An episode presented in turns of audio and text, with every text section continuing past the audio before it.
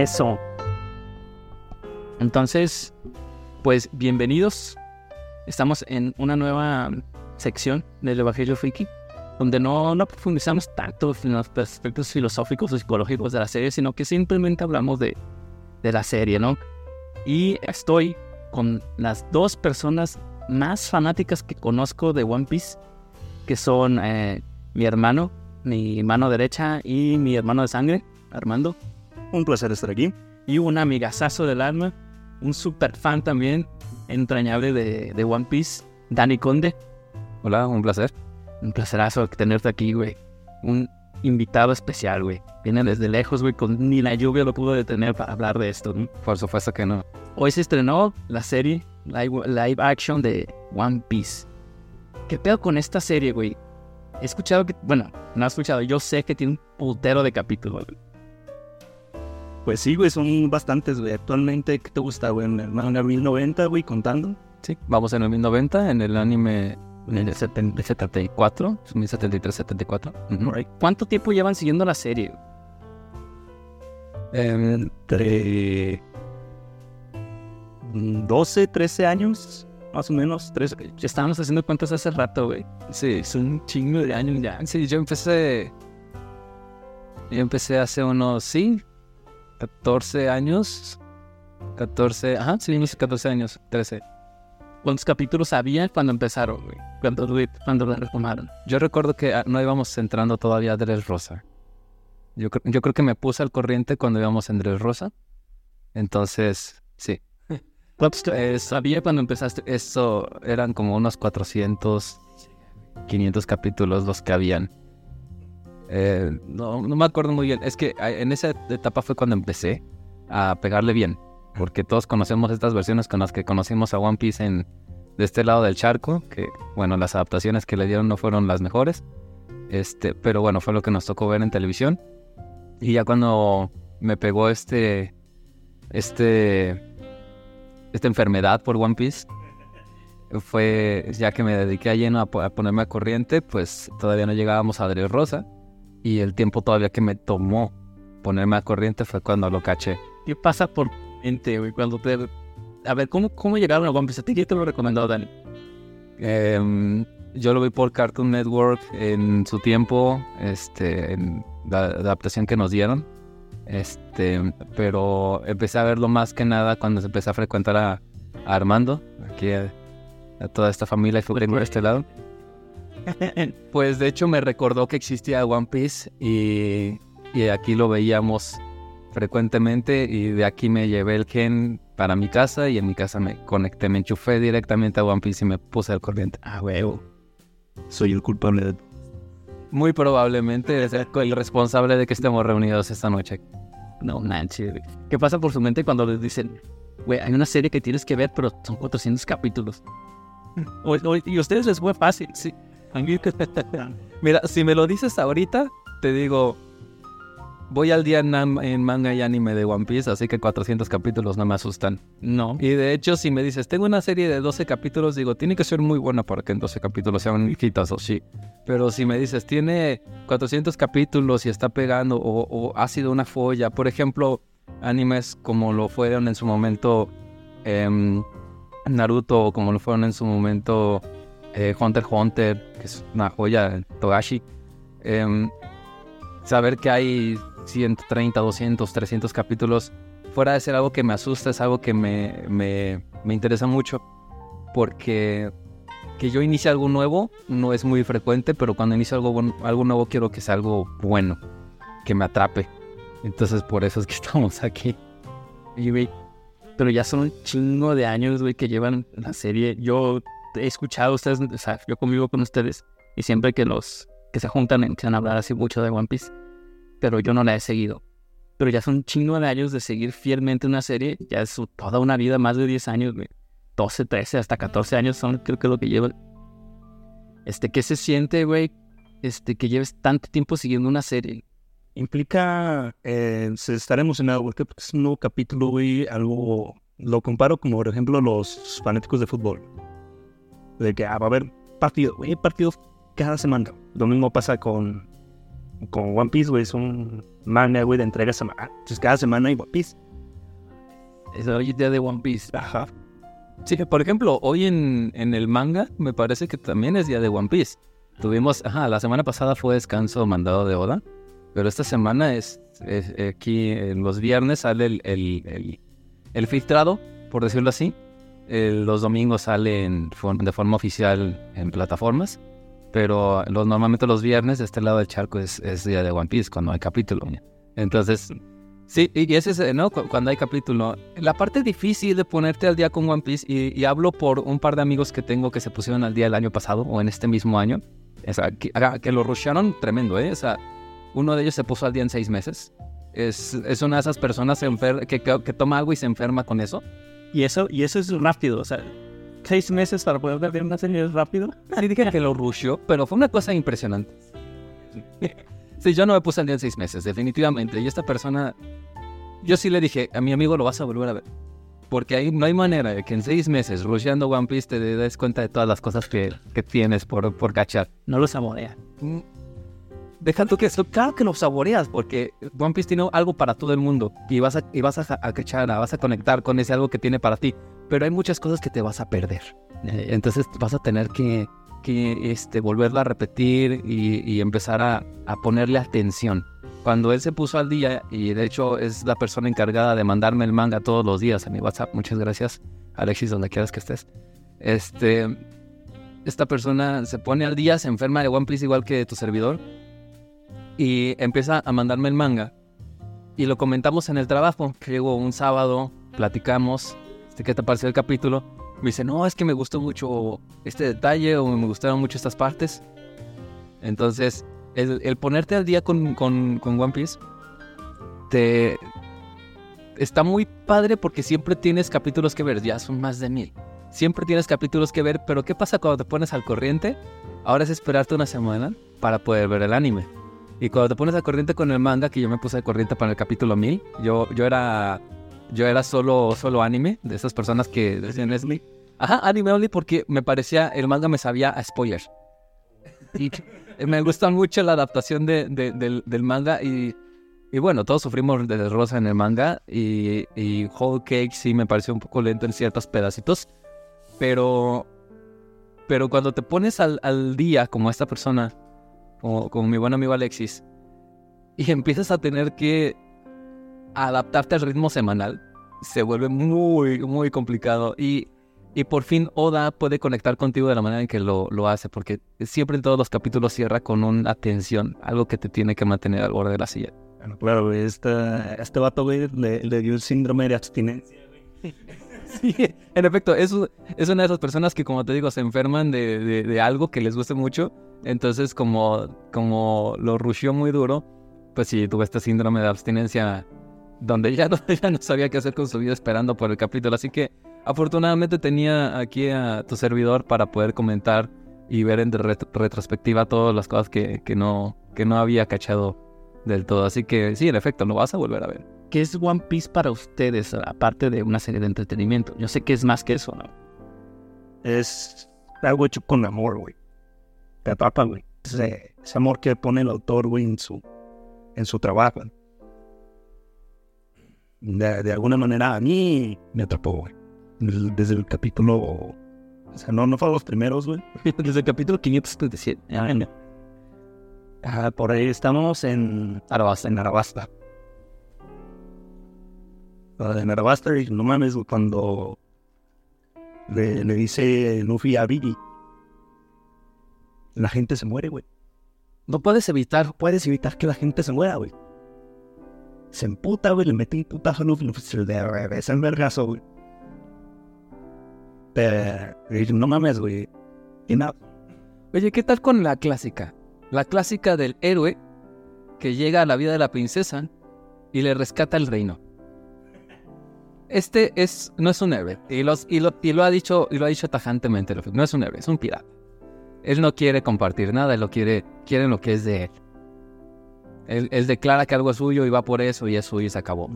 Y aparte, y aparte, es una princesa, es una princesa en apuros que se nos presenta como un personaje que lidia con sus propios problemas, un personaje que se mete a la sociedad de este, suciedad de este mundo para poder arreglar las broncas que trae por sí misma, por sus propias manos. Y lejos de encontrar a este héroe, encuentra a este pirata que viene y que le dice que la vida es dura y que viene y golpea en la cara a la princesa.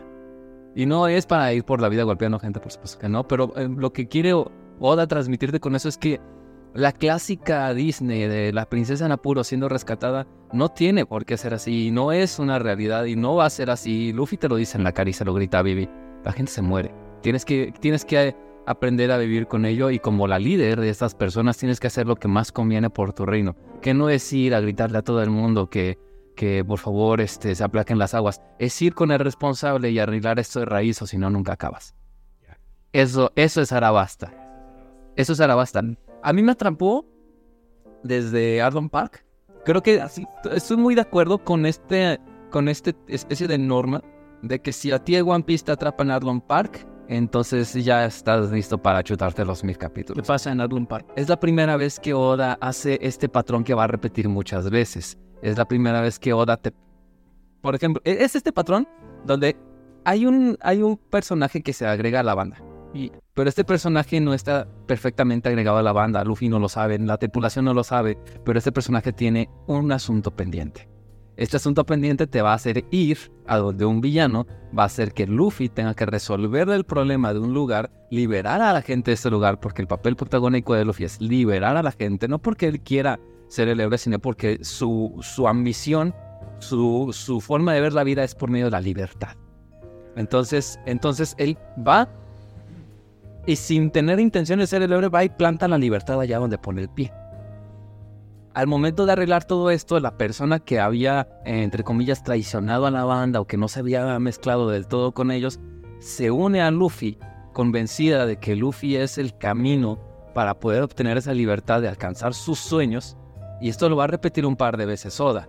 Lo repite con Robin y lo repite de cierta manera con Sanji, que sí era un miembro de la banda, pero que me parece que Oda se guardó el capítulo de decirle el miembro número tal de la tripulación para cuando Sanji cierra su arco argumental en Whole Entonces es una parte que Oda sí te va a repetir ese patrón. Eh, lo usa muchísimo, dejó de utilizarlo tanto, tanto a partir del time skip y a partir de ahorita mm, probablemente quiera usarlo para algo más. Ese recurso no lo sabemos porque estamos en la recta final, a la que le podrán quedar un par de arcos, pero recta final a fin de cuentas. Pero sí, en Ardon Park es esta primera vez que, se, que sucede este acontecimiento de. esta sucesión de acontecimientos que marcan el estilo de Oda. Y que si puedes ver aquellos detalles que Oda te, te, te pone en la mesa y los puedes disfrutar, entonces podrás hacerlo más veces de aquí en el futuro.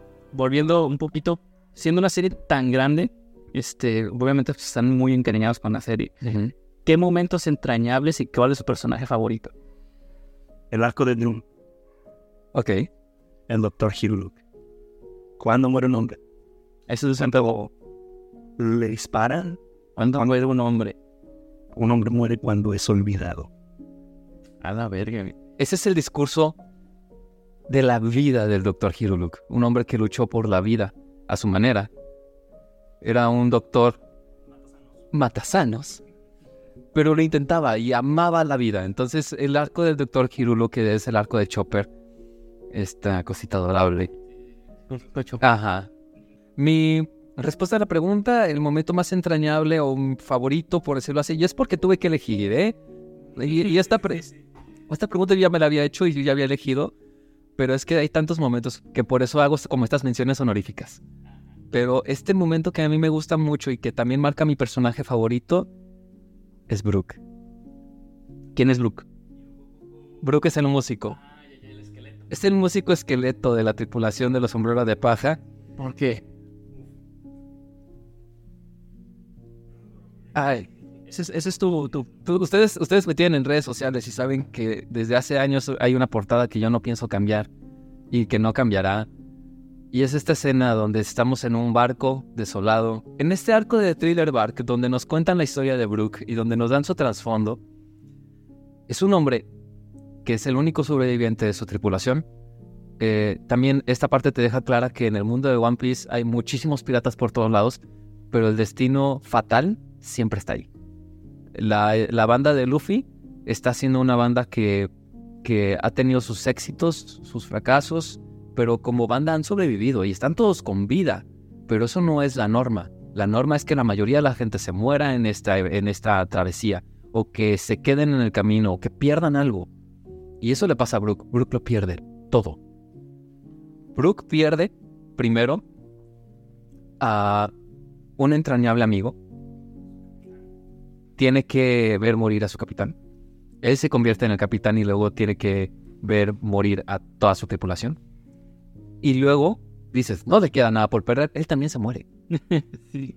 Esta- o sea, todo, todo lo pierde. Y cuando perdió su propia vida por, por, por su aventura y por su sueño.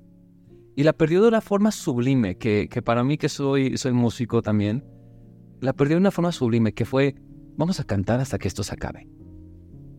Y yo no puedo evitar las lágrimas cuando, cuando paso por esa parte de, One Piece. Hay varias partes que me han soltado el moco, que me han hecho llorar. Esta parte de Brook quedándose solo. Tan solo.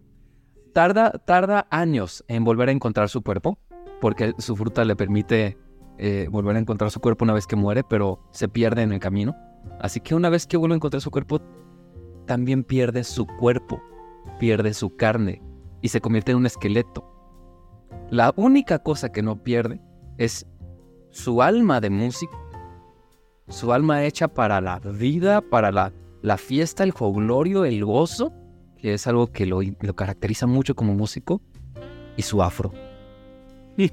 Es lo único que no pierdes. Es eso te hace pensar, entonces, ¿qué soy, no? O sea, si no eres tu cuerpo, si no eres tu eh, esqueleto, pero si queda esa esencia, entonces sigue siendo tú. Brooke nos viene a, poner todo esto en la mesa en una serie que te recuerdo que está pensada para los niños. viene a ponernos todo eso en la mesa y viene a recordarnos que este mundo es gris, hostil, duro, turbio y está lleno de muerte y destrucción por todos lados. Pero no deja de cantar. Y pasa 50 años cantando solo. Pensando en lo que dejó, pensando en todo lo que perdió, alucinando con volver a ver a sus viejos camaradas Barcos. En un barco sin timón a la deriva, en un mar que es pura neblina, donde jamás podrá volver a ver la luz del sol. Y que por cierto, dado lo que le pasa dentro de ese mar, no puede ni siquiera intentar salir de ahí porque ahora sí estaría muerto por completo.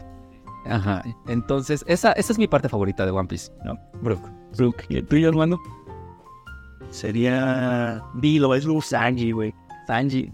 Sanji, Sanji ese de las patadas. Sí, güey, es el cocinero ahora de la tripulación, güey. ¿Por qué Sanji?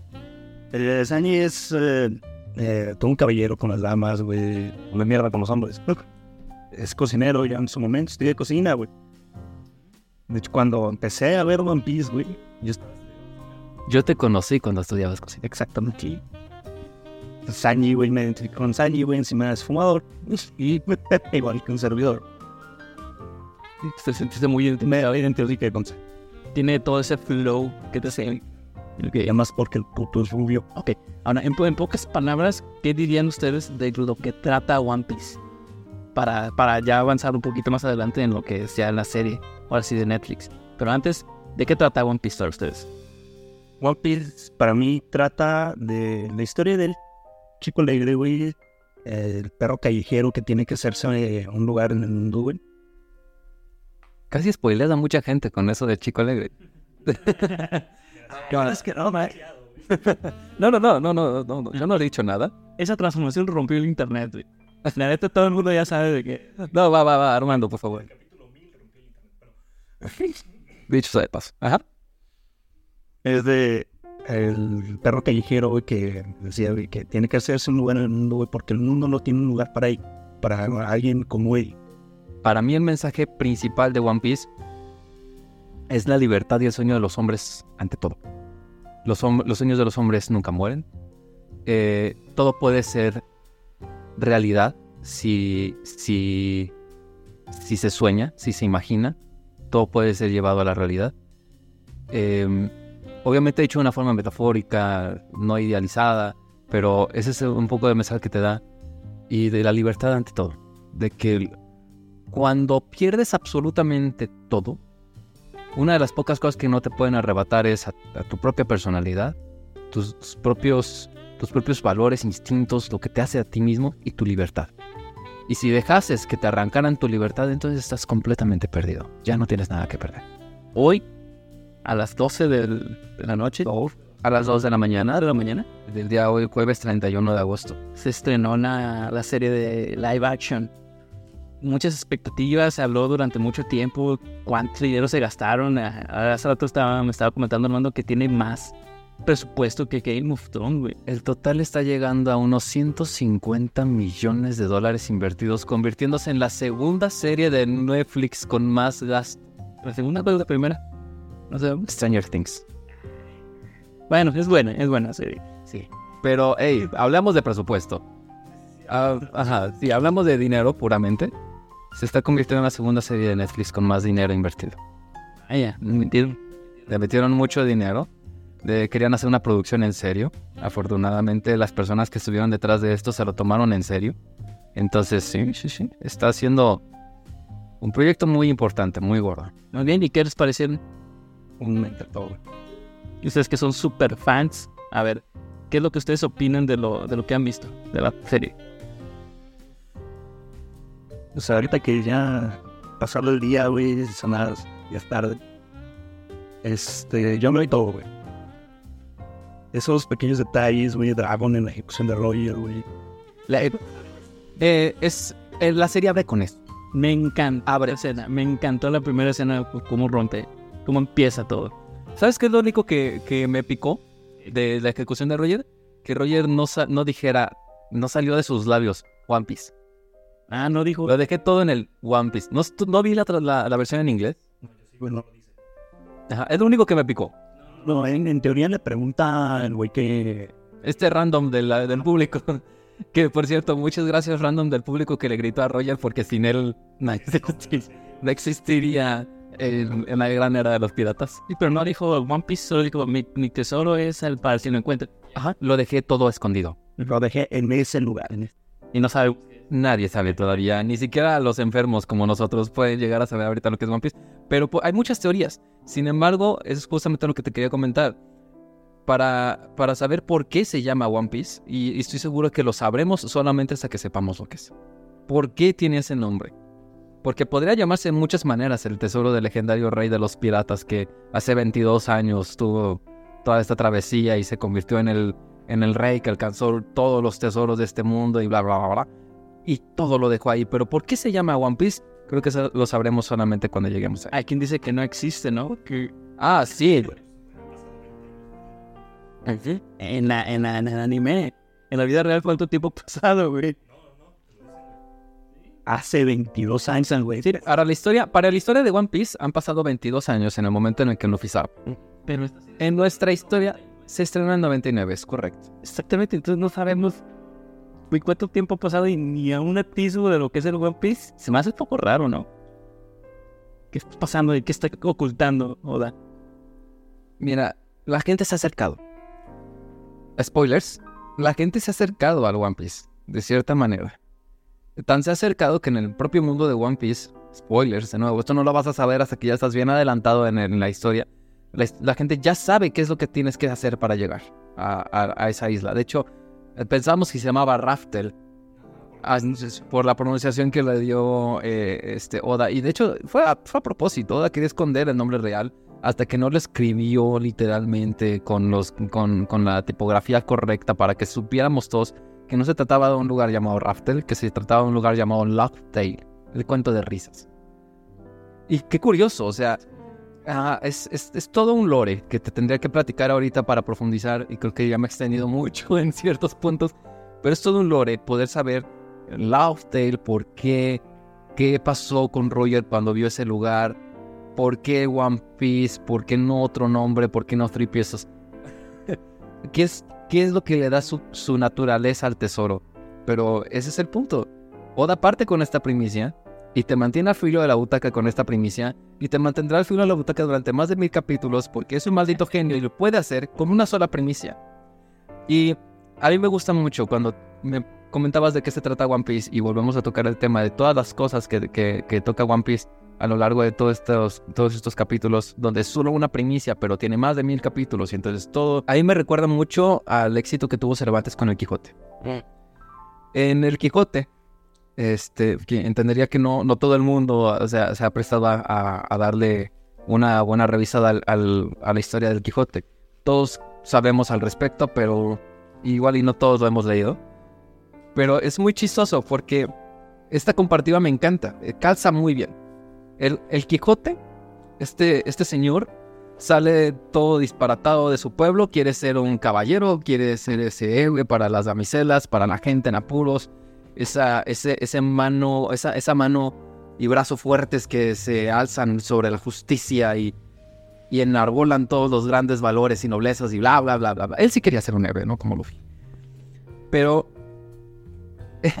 a lo largo de la historia del Quijote, pasan unas dos o tres semanas. En todo el libro, en toda la primera parte. Pasan unas dos o tres semanas. Y el señor Quijano se mete en, en la misma cantidad, tres, cuatro peleas. No gana prácticamente ninguna. Se la pasa dormido o inconsciente o recuperándose el 70% de la obra. O sea, a, a Don Quijote le pasan relativamente pocas cosas. Se la pasa dormido, se la pasa alucinando, se la pasa medio inconsciente. Las veces que está lúcido suelta joyitas de sabiduría muy hermosas. Pero durante sobre todo la última parte de la primera parte, las, las, últimas páginas, nada con el Quijote. Él está dormido y el resto de las personas están pensando cómo de antes nos lo vamos a llevar otra vez a su casa. Y mientras estás en eso, estás leyendo en un baúl se encontraron un libro con una novela vieja y con un poema y con estas cosas y te lo avienta Cervantes y tú dices, ¿por qué estoy leyendo esto que no tiene nada que ver con el que qué bueno está? claro que lo voy a leer. O sea, es una historia que nada tiene que ver, este, pero, pero me lo voy a leer. Y esto lo hace Oda. ¿Cuánto tiempo de cámara tiene Luffy comparado con los arcos argumentales que abre y cierra Oda? Prácticamente nada. Si tú tienes en cuenta que la, los arcos argumentales más pesados los tienen Chopper, Brook, Robin, Frankie, Frankie, el pasado de Frankie, o sea, son, son flashbacks. El pasado de Oden no toca absolutamente a ninguna de la tripulación, excepto a Frankie de, de pasada. Norland, Norland no tiene absolutamente nada que ver en el, en, en, para la tripulación de Luffy, o sea, es una historia vieja, pero te la cuentan y luego cobra una relevancia gigantesca. Pero es eso, te cuentan muchas historias detrás del telón, que son lo que hace que a One Piece te pueda atrapar durante más de mil capítulos. Para quien se está preguntando cómo de antes es posible que más de mil capítulos, así, así se escribe. Así se escribe. Ajá. Sí, sí, algo tiene que tener. Por supuesto, no podía ser magia y de repente más de 500 mil copias vendidas, dos récords Guinness. ¿Y qué está pasando aquí? Buena escritura, nada más. ¿Y te gustó la serie de One Piece? ¿Le hace justicia? Ah, ¿y la faction? Mira, eh, he visto los primeros dos y no porque no quiera ver el resto, sino porque quiero ir despacito, quiero poner atención a los detalles, no quiero rushearlo como mi, mi amiguito que se aventó desde el corriente en seis meses. Y te, me, me, contaste que cada dos capítulos era un nuevo director. ¿En serio? Entonces vamos para allá. Entonces, estos dos primeros dos, que son la introducción, bueno, es que ah, lo introdujeron muy rápido, pero muy bien hecho. No se siente con calzador nada. Entonces, eh, lo que me ha parecido, y creo que le han hecho una justicia que pocos esperaban. Nadie tenía fe en este proyecto porque todos pensamos, y, y yo me incluyo, yo, yo pensé, híjole, no, no lo hagan, por favor, es que ah, es, no hay manera de que salga bien. Y conforme fueron pasando los meses, salieron pequeñas noticias, salieron pequeñas pruebas del, del arte conceptual, y, y, las fotos del Merry, de los, los, Las pequeñas probaditas que nos fueron dando, fue como de, a ver, ¿cómo, cómo que están construyendo el baratí para grabar en él? O sea, ahí fue donde yo dije, ok, esta producción se la están tomando en serio. Pero está justificada, ¿no? O sea, el escepticismo de, del público está súper justificado. Con los antecedentes que tenían los live action, ahí te va. Hay, hay, un live action que yo no sabía que era un live action. Ghost in the Shield, por ejemplo, no me pareció eh, la joya de la corona, pero tampoco me pareció mala. Y es ahí donde está la clave. No le encontré el punto donde yo dije, ah, no, esto no cuela. En ningún lado. Yo dije, esto está perfectamente. O sea, una persona que nunca en su vida ha consumido Ghost in the Shield lo ve y dice, está perfecto, sobre todo por la escalera. Hay cosas que de repente sí están muy desastrosas. Por ejemplo, el live action de Avatar. Es el primer Esa madre no existe. Entonces, borrado, completamente. Y bueno, un ejemplo. El, el live action de. Vamos a mencionar la palabra evolution en este podcast. Evolution? No. No, no, no, no, no. No, no, Dragon Ball Evolution. No existe. ¿No existe? Death Note. Death Note. Ese sí estuvo. ¿Cuál de las tres, güey? La- el live action que hizo Netflix de Death Note. El de negro. Ese me pareció un buen intento, fracasado. Pero un buen intento a fin de cuentas. Así que, ok, si tú ignoras la historia original, y si tú ignoras cómo tenían que ser caracterizados los personajes, y si tú ignoras ese set, si tú ignoras, si tú ignoras, ajá, el CGI me pareció, "Bueno". Cuando, cuando yo lo vi, dije, es que no tiene nada que ver con la historia original. Es que si tú estás viendo una historia repetida, pues se le quita un poquito la magia, ¿no? Eso me pasó cuando empecé a ver One Piece eh, live action de Netflix. Lo estaba viendo y, y pues es que es una historia. El primer arco ya me lo sé. Ya sabes qué sigue. Ya sé qué sigue. Entonces no me sorprende. Ya, ya no presto atención a la historia. Ya estoy prestando atención a otras cosas. a la- al actor, a la voz, a, a cómo Las expresiones, güey. las puestas en escena. Ya estoy poniendo otras cosas a las cuales puedo poner peros, pero a la historia ya no. Entonces, yo creo que eso tiene que ver, ¿no? Con esa live action, que ya te está contando una historia que ya es antigua. Entonces, allí el director dice, vamos a meterle algo diferente. Y ahí es donde la cagan siempre. Y aquí me parece el acierto. Aquí es la- Aquí me parece que es la parte donde lo hicieron bien. ¿Qué vamos a modificar? ¿Cómo le vamos a hacer para que en un capítulo nos quepan 15? Ahora sí, después de unos problemas técnicos que ya pudimos solucionar. Ahora sí, entonces, eh, ¿le hace justicia y live action a la serie? ¿Qué opinas, Dani? Mira, te soy honesto, como te decía, yo tenía, me informé un poco con, con el transcurso de los meses, iban saliendo las noticias, iba saliendo lo que, eh, los primeros vistazos, los artes, los artes conceptuales y todo este tipo de cosas, y dije, ok, esta es una megaproducción que se ve, promete, se ve prometedora. Y me fui convenciendo de a poquito, y con el pasar de los meses pensé, esto va a ser una producción bien, va a estar bien. Hecha con, con cariño. ahora que puedo ver el producto final, sí superó mis expectativas. Creo que está mejor incluso de lo que lo esperaba. Y, y yo empecé con miedo. Primero empecé con, no, no tanto como el rechazo, pero sí, pe- sí pensé que era mala idea de entrada.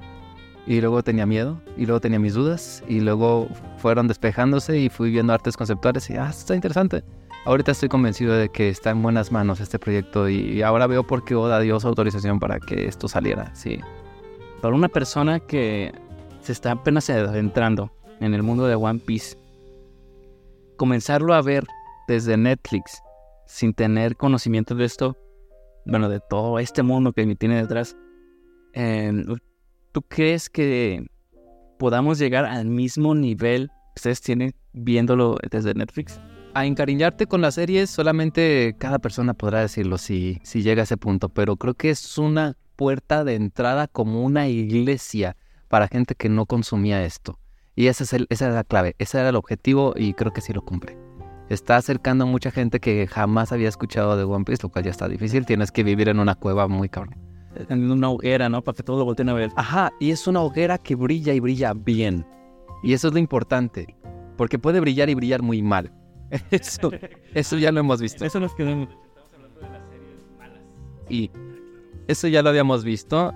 Por cierto, entre las adaptaciones live action que, que podemos contar, te quería mencionar también eh, esta película de Alita Battle Angel, la cual yo la vi la disfruté, me encantó. Dije, qué precioso arte tiene esto. Se ve muy bien hecho, se ve muy bien trabajado, está muy bonito. Y yo no tenía ni idea de que esto era un manga. Y con el tiempo me, me enteré que, que Alita Battle Angel viene de un manga. Y pensé, diantres, ¿qué estamos haciendo? Si sí se puede hacer un live action bien hecho, que, que lo estoy viendo en Alita, que lo estoy viendo en, en Ghost in the Shield, que tendrá sus, sus más y menos para los puristas. Entonces, pasando. Entonces, ¿por qué fallamos en, en producciones tan, tan importantes como, como tocaron, tocaron joyas de la corona de la, de- del manga y anime, como fue eh, esto del Dragon Ball. Empezaron por la joya más grande que tenía, empezaron por Dragon Ball. Dragon Ball, Senseiya. Sensei ya fue devastador. Death Note es, este, es un ejemplo de vergüenza muy claro. Y cuando yo pienso en Alita Battle Angel y pienso en este tipo de adaptaciones, digo, es que sí se puede hacer bien. Entonces, ¿qué nos faltaba? Que no se hiciera por interés, güey, por cuánto se va a ganar, güey, por cuánto se va a recaudar, güey, porque es famoso, güey. Y la gente lo va a ver por nada más por eso, güey. Hacía falta no prostituir el concepto. Exactamente. Exacto. Entonces, creo que aquí Oda salió a defender a su bebé. Claro. y se dio cuenta en cuanto salió a defenderlo, bueno, durante el proceso, porque hubieron muchas ofertas para hacer un, un live action de One Piece. Y cuando, cuando Oda sale a defender a su bebé por enésima vez y se da cuenta de que lo está defendiendo de un fan, creo que ahí fue donde dijo, ok, vamos a ver qué tienen estos chicos. Y se empezó a abrir esa puerta y creo que tanto los fans podemos disfrutar esto como los que nunca habían visto One Piece lo pueden disfrutar. Y creo que a partir de ahí, y este es el objetivo del marketing que tiene esto detrás, la gente que nunca ha visto One Piece va a decir, a ver, a ver, a ver. Yo ya sé que esto tiene un, anime detrás. Vamos a ver el anime. A ver, a ver, a ver, ¿cómo que hay un manga? Y, van a empezar a consumir eh, la obra original y van a quererse poner al día en seis meses, como mi amigo. Y va a empezar a ocurrir esto. Creo que sí, creo que sí va a suceder. Yo creo que la diferencia está en el cariño, ¿no? Que, con el que se hace, con el cariño con el que se hace y el respeto a los fans. O sea, porque pues, sabemos que los fans del anime son fans de verdad de Hueso Colorado. No, y el fandom de One Piece puede ser retóxico en, en ciertas esferas. Somos. Me, me, me, me gusta que somos, somos amantes de lo que de verdad amamos, pero al mismo tiempo hay una parte del fandom de One Piece que es muy purista. Y llegan a ser, sí, toxicones. Entonces preocupa. Hoy, hoy sin llegar a, a más, vi posts en Facebook de gente que ponía, hoy estaba viéndolos con muy bajas expectativas y aún así me decepcionó, puro cringe y así. Bien tóxica la gente. ¿Qué pedo con el fandom del anime? No mames, güey. No, no todos son así, güey. La mayoría de gente que yo he conocido que, que es fan de One Piece, güey. No, no son así, güey. No, es una esfera muy pequeña, afortunadamente. Por- por- Es una esfera muy pequeña del fandom de One Piece, pero está ahí. pero tiene- existe. Tiene sus tóxicos, creo que como todo. Como todo. Entonces creo que lo que podemos rescatar es que afortunadamente eh, el grueso de la fanática de One Piece sabe que esto es para gente que nunca lo ha consumido, pero al mismo tiempo la producción nos dio detalles que esos sí son para nosotros. Los, los, los fans de, de- años, de décadas. Para estos fans dejaron easter eggs muy importantes y muy bonitos mientras yo estaba viendo esta adaptación, pensaba, ay, es que no hicieron esto, ay, es que no hicieron aquello. Y luego veía, no manches, hicieron esto, no inventes, hicieron esta otra cosa que no estaba, no jugaba, jamás pasaba, no tiene nada que ver con la obra original, pero me encanta. O tiene que ver, pero lo, lo adaptaron de cierta forma, se tomaron cierta libertad creativa y lo hicieron bien. Y esa es la parte, esa es la línea delgada en la que está el fracaso y el éxito. Es bien fácil tomar el arte conceptual, tomar una decisión artística, de esconder un detalle, de poner el icono de la marina por aquí, de poner el, el, el- los de esta manera, de poner ciertas cositas en la ropa de los Mujiwaras que se ha platicado bastante, de poner ciertas cositas que ellos saben, como fans que son, porque Matt Owen este, y Steve Maeda son, son fans como nosotros, ellos saben que son importantes para el fandom de One Piece. Y ponerlo ahí estuvo muy bien, pero al mismo tiempo poner cosas que no pintaban para nada en la historia original o que pintaban pero de una forma diferente y hacerlo bien, O sea, que, que pintaban, güey, de muy por encimita, güey, de que, ok, esto pasó, pero no te lo mostré. eh, toda la pelea con Mr. 7 es Sí, es eso, güey. Todo muy bien, pero a ver, como una persona que no soy tan... Bueno, sí me gusta One Piece, pero no soy tan fan como ustedes. ¿Qué pedo con los Muchis, güey? ¿Qué pedo? ¿Por qué la gente se comunica a través de caracoles? Para empezar, vamos a empezar por ahí. ¿Por qué los caracoles son teléfonos aquí? trae, Que no estás en tu mundo, güey. tráete a alguien eh, para allá hoy, justamente es eso. ¿Por qué no? Cuando estás escribiendo y dibujando tu manga y tú eres el artista detrás, primero siendo Oda, haces lo que te dé la gana. YouTube. Pero, pero tráete a alguien del mundo de One Piece a nuestro mundo y se va a preguntar, ¿por qué hablan por medio de dispositivos que parecen tablas? Yo creo que son las, giralomas, güey, de, de su, de su... Y eso es un chiste interno, güey. Porque haz de cuenta, yo soy Dien, Dien, Toño Sí. Master de de Dragones. Entonces yo pensé, güey, voy a hacer un mundo nuevo a la verga. Entonces esto no tiene nada que ver con el mundo que, que existe y que tú conoces. Entonces para darte esa idea de que es un mundo nuevo, voy a crear algo completamente diferente y creé las giralomas, güey. Es una mezcla de jirafa y paloma. Por favor, por favor, qué artista. Era como que es un animal que es como una jirafa, pero paloma pequeña. Y es como para que sepas que es tan diferente mi mundo. Pero eso me suena más a Avatar, donde, donde se preguntan, oye, ¿y el oso del rey tierra es un oso qué? Un oso. Sí, ¿un oso qué? Un oso. Un oso normal. Yo que por ahí algo tan diferente como parece. Este es mi mundo. Bueno, te quede bien claro y es así de diferente. Muy bien, sí. Pues es eso. Es el momento en el que eh, Oda toma una decisión creativa por sus azules huevazos. Y por supuesto que puede.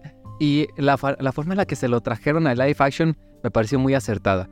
Porque en cuestiones de la producción, ya metiéndonos a escalar un poquito, la forma en la que los crearon, habían mil maneras de hacer los Dendenmushis. Y habían mil maneras de que saliera mal. Pero vuelvo a lo mismo. Hay producciones hollywoodenses en las que saben hacer las cosas bien. ¿Qué sí se ha hecho bien? ¿Cómo sí podemos trabajar bien este tipo de cosas? Ellos decidieron hacer animatrónicos para esto. Y, y construir de una forma los Dendenmushis en, las, en la que pudieras interactuar con ellos. Y me parece un acierto tremendo. Ya no solo artístico, sino también a nivel técnico. Como ingeniero eh, mecatrónico, te puedo dar este, este, esta perspectiva. Me parece que fue un acierto brutal.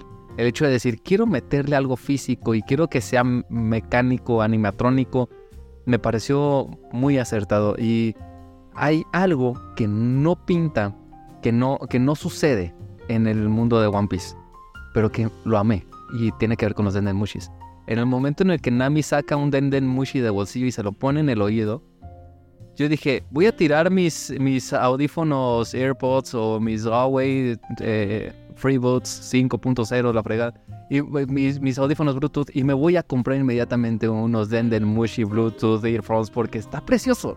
Y eso no pasaba, pero claro que, ¿por qué no? Es una decisión que me pareció muy acertada, que era fácil de que un fan tremendo de One Piece te dijera, pero es que los Denden Mushi no son así. Cállate y disfruta.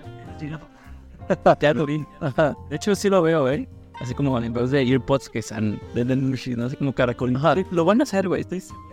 Ah, ah, ahí, ahí va el purista. Qué asco meterte un caracol en el oído. No mames que te lo metes y platicas con la gente, cabrón. Ese es el feeling de One Piece y me, me parece que lo lograron, güey. Pues sí, a ver. Entonces sí, me gusta. Pero ya en serio, ¿alguna vez se ha explicado por qué los caracoles se comunican entre ellos en el anime? O nada más es por Caracoles telepáticos, güey. Ah, sí, tal cual. Sí, güey. Ah, qué chido. Ok. Con eso, es lo único que quería. Una explicación. Si quieres una explicación técnica de cómo es que los, los Denden Mushis pueden transmitir señales de audio-video, eh, sí. Tu, tu explicación es sí. Sí pueden. Sí, ya, listo, se acabó. Punto final. Ok, A lo que sigue. ¿Se puede? Sí. ¿Por qué? Porque sí. Son caracoles. Telepáticos. Va. Me gusta. Funciona. Ey, no sé cómo funciona, pero funciona. Si no está roto, no lo arregles. ok, ok. Para, para terminar, este, algo que nos quieran agregar, de acuerdo al tema. Me pareció muy acertadas muchas de las cosas que hicieron. Si tengo que contar en qué cosas se equivocaron, las tengo que buscar y creo que eso es lo importante. Cuando en una producción tienes que ser tan quisquilloso para encontrar algo que salió mal es porque lo hicieron bien. Ajá, y me pareció muy acertado que Steve Maeda y Matt Owens tomaran el timón de la forma en que lo hicieron. Hubieron cuatro directores, dos, un, un director por cada dos capítulos, los primeros dos, los segundos dos, o sea, hubieron tandas de dos, fueron como pequeños arquitos. Y cada director le dio su swing particular. Este, la, la directora que se encargó de la Villa Syrup es, se, se ha, ha participado en producciones de, de suspense Y me parece que ese tipo de decisiones fueron muy acertadas. Y que a los fans, por lo menos a, a mí, a Armando y a otros fans que he escuchado, nos deja con un buen sabor de boca. Para mí, sí superó mis expectativas, güey, por una larga línea de fracasos de live action. Totalmente. Lo vi, agregaron escenas, me mamó. me mamó, güey. Palabras. Me mamó. Sí. Me mamó. Era más fácil regarla, eso fue lo que más te agradó. Ajá, güey. Entonces, pero extrañé escenas. Claro, Sí. claro, claro. Cuando tienes tan poco tiempo, pues hay que cortar algo. Sí, sí, sí. eh, Entiendo perfectamente que no lo hayan hecho. Pero sí, sí extrañé esa escena, güey, de Kobe, güey, haciendo el saludo de la marina, despidiéndose de Zoro y de Sanji. Claro, claro, pues ya son detallitos de fan. Detallitos de fan.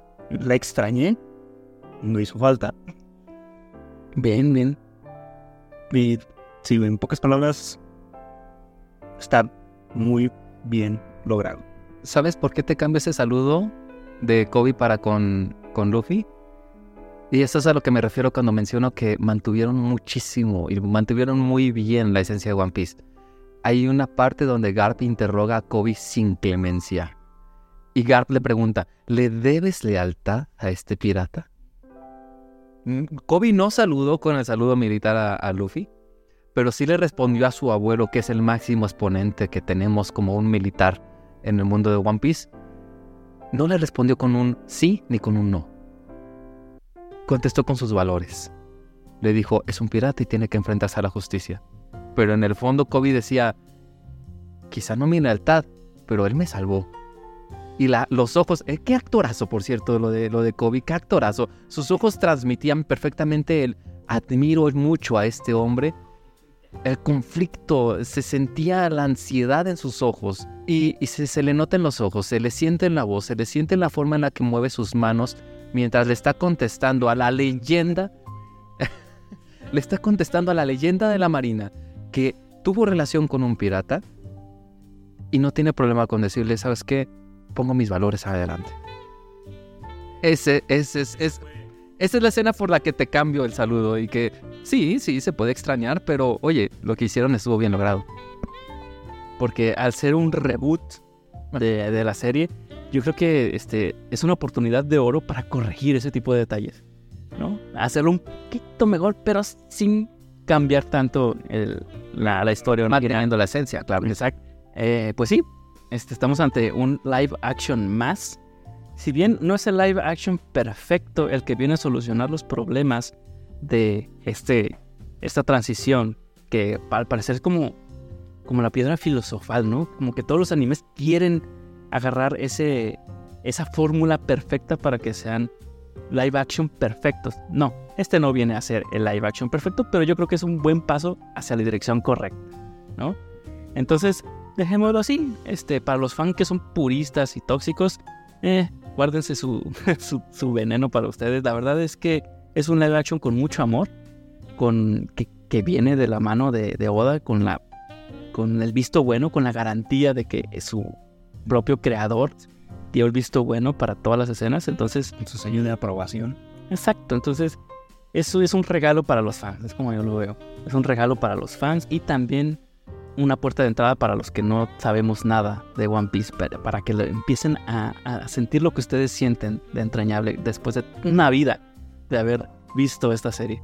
Síganos en nuestras redes sociales, Dani, tus redes sociales para que te sigan. Me pueden encontrar en Facebook como Daniel Sánchez, en Instagram como Dani Face Oficial, perdón, murió el otro, tenía que hacer uno nuevo. Me pueden encontrar en YouTube como Daniel Sánchez, ahí hay algo de música para ustedes. Muy buena música, por cierto. He de producirme mejor para que eso se haga, se haga de la mejor manera, pero sí, ahí estamos, con mucho, con mucho amor para todos ustedes. Como siempre, bienvenido. Un gustazo y un placer tenerte aquí. Hasta la vista.